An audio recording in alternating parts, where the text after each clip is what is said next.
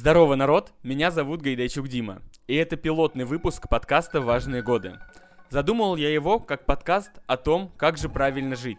Я буду звать сюда своих друзей, но у нас нет правильных ответов. Скорее, у нас есть наше субъективное мнение на какие-либо вопросы. Если вы услышите схожую точку зрения с вашей, возможно, вы станете немного смелее.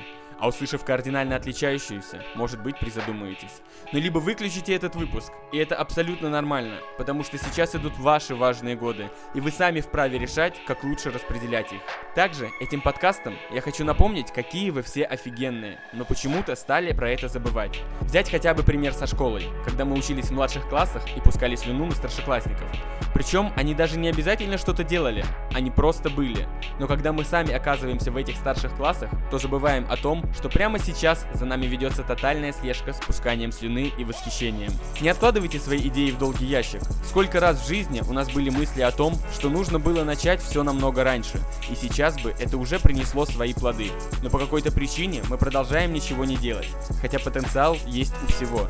Даже камни в пустыне не стоят на месте, потому что в какой-то момент идет дождь, дует ветер, и они двигаются. Соответственно, все, что создано, уже изначально потенциально. Просто этот потенциал раскрывается либо раньше, либо позже. В остальном все зависит от вас, когда вы возьмете свой камень и когда вы начнете его дуть. Пишите мне, если у вас есть темы, которые вас тревожат, и вы готовы их со мной обсудить. Делитесь этим подкастом с друзьями, если он вам понравился. И я очень надеюсь на вашу обратную связь, чтобы сделать его еще лучше.